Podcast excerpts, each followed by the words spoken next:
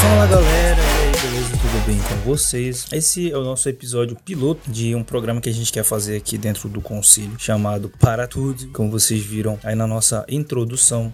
E para dar o pontapé inicial a esse nosso programa lindinho, que eu espero que dê muito certo, espero que vocês gostem muito, a gente vai falar sobre dois temas, dois temas não, dois assuntos que estão aí nos trend topics dos comentários da galera aí na internet nas últimas semanas. E o primeiro é sobre a vacinação ah, para crianças, né? Tem causado um burburinho aí. Nosso presidente tem sido assiduamente contra a vacinação contra contra não a vacinação para crianças. E os órgãos de fiscalização, cientistas aí, têm dado contraposição a, essa, a esse pensamento dele, né? Mas ah, o que, que, a gente observa ah, numa situação como essa daí que eu acho que é importante a gente observar, né? Mas a gente atentar para isso. Eu não sou contra a vacina, né? Só para deixar logo esse pressuposto aqui, eu acredito que isso é, faz bem, pode curar, pode prevenir a gente né, dessas doenças doidonas aí.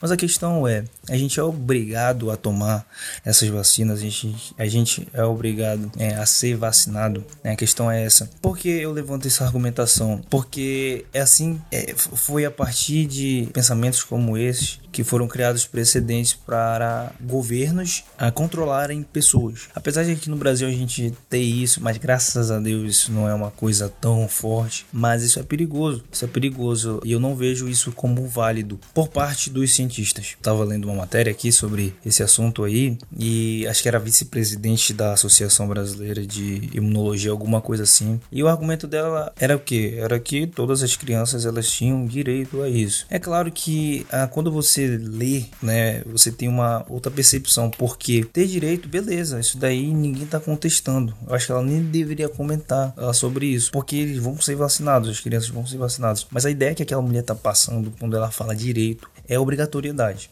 É basicamente isso. E é aí que mora o perigo, porque quando você obriga as pessoas a fazerem né, aquilo que elas não querem, por exemplo, uma pessoa que não quer que vacine, que seus filhos sejam vacinados, você está indo contra os direitos naturais dela, que é o que? Direito à liberdade. Ela é livre para fazer o que ela quer. E se ela tem um filho, ela é livre para cuidar do filho dela da maneira que ela quiser. Então eu vejo há muito perigo nesse tipo de argumentação forjado de ah, as crianças têm direito a isso, aquilo, mas na verdade, no fundo, querem obrigar as pessoas a fazerem aquilo que elas não querem, né? E eu, eu acredito que essa galera que é contra a vacina, que não quer ser vacinada, que tem alguma teoria da conspiração por trás das vacinas, seja uma população consideravelmente pequena, não é algo que vá atingir é consideravelmente a, a saúde pública.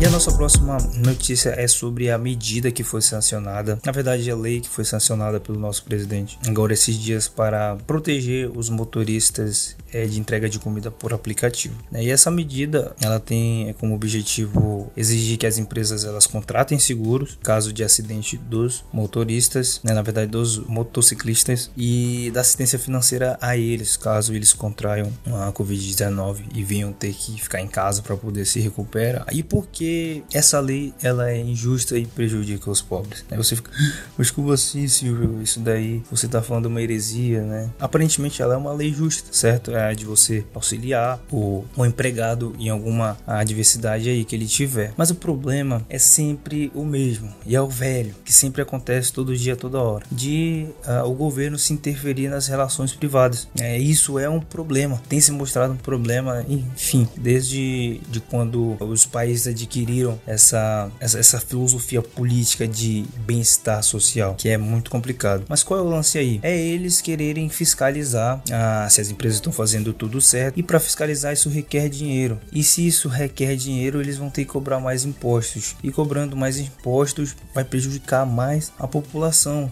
e por isso vai prejudicar os pobres. Então, aparentemente, é uma lei que vai beneficiar eles, vai ajudar eles e beleza, é, pode até beneficiar, mas via de regra, isso só vai prejudicar prejudicar mais ainda. Vai prejudicar mais ainda porque podem cobrar mais impostos, mas também por as, as empresas terem essas obrigações de contratarem a empresa de seguro, caso algum funcionário é, sofrer, não, né? Na verdade, contraírem a Covid-19 ah, e terem que dar assistência, elas vão ter que auxiliar e para isso elas vão ter que cobrar mais caro os seus serviços, certo? Vão ter que cobrar mais caro os seus serviços. As pessoas vão comprar, será? É porque hoje eu compro. Eu confesso que vira e mexe eu vou lá comprar alguma coisa no iFood, na 99, mas se ficar mais caro não vou comprar. É mais preferível para mim no restaurante comprar alguma coisa do que pedir por aplicativo. Ou seja, é uma lei injusta, vai acabar prejudicando. E eu indo lá diretamente no restaurante e não pedir por aplicativo, pessoas vão ficar sem trabalho. E pessoas ficando sem trabalho, pessoas desempregadas. Ou seja, olha aí o prejuízo, certo? Ah, isso só vai desfacilitar a vida das pessoas. Então por isso que eu vejo que isso é uma lei injusta e isso só prejudica os pobres, porque a população